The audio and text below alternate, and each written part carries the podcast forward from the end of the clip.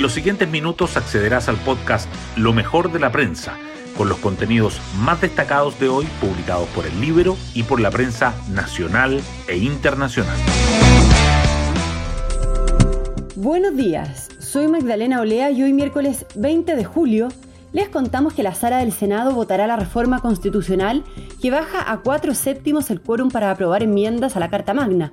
El proyecto, liderado por los senadores Matías Walker y Jimena Rincón, habría sumado el apoyo de los representantes de Apruebo Dignidad.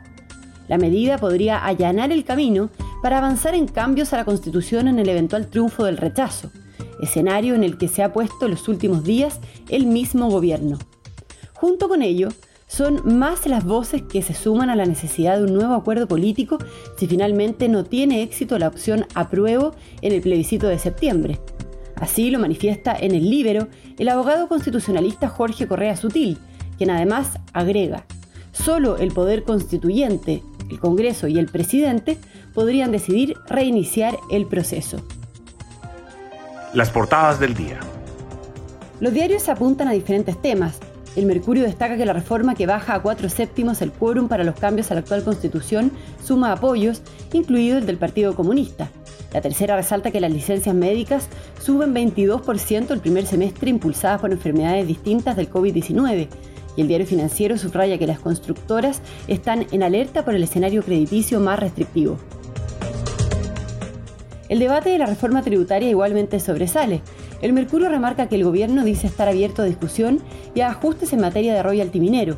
La tercera señala que Marcel se abre a cambios y Sonami pide modificar la tasa para no comprometer inversiones y el diario financiero afirma que el denunciante anónimo, el DFL2 y la norma antielusiva marcan el primer cara a cara de Hacienda con los diputados. El proceso constituyente también sigue presente. El Mercurio dice que advierten un error en el artículo de la propuesta constitucional sobre la pérdida de nacionalidad. La tercera agrega que el aterrizaje de Carol Cariola enreda el comando del apruebo.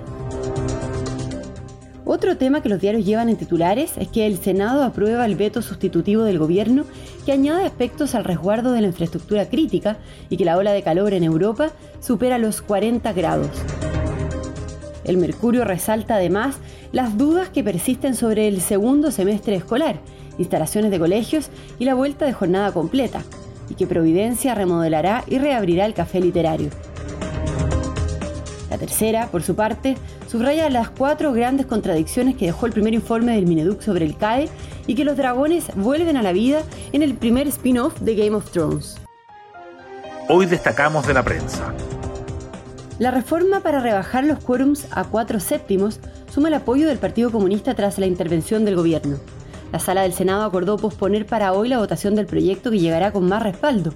El senador Daniel Núñez, del Partido Comunista, dijo que puestos en la disyuntiva de tener que votar una rebaja a los dos tercios, por supuesto que estamos dispuestos a hacerlo. Agregó que el gobierno nos ha hecho ver la necesidad de avanzar en esta materia. En los criterios generales estamos de acuerdo. Las licencias médicas suben 22% impulsadas por diagnósticos distintos de COVID-19.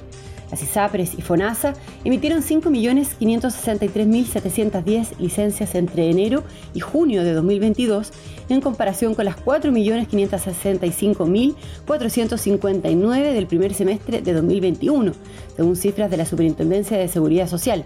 El incremento no está relacionado con la pandemia, las licencias emitidas por coronavirus bajaron 5,6%, mientras que las relacionadas con otros diagnósticos subieron 33,8%.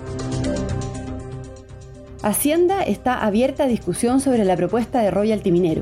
El ministro Mario Marcel dijo en Nueva York que si encontramos un diseño alternativo que nos lleve al mismo resultado, estaríamos felices de tomarlo.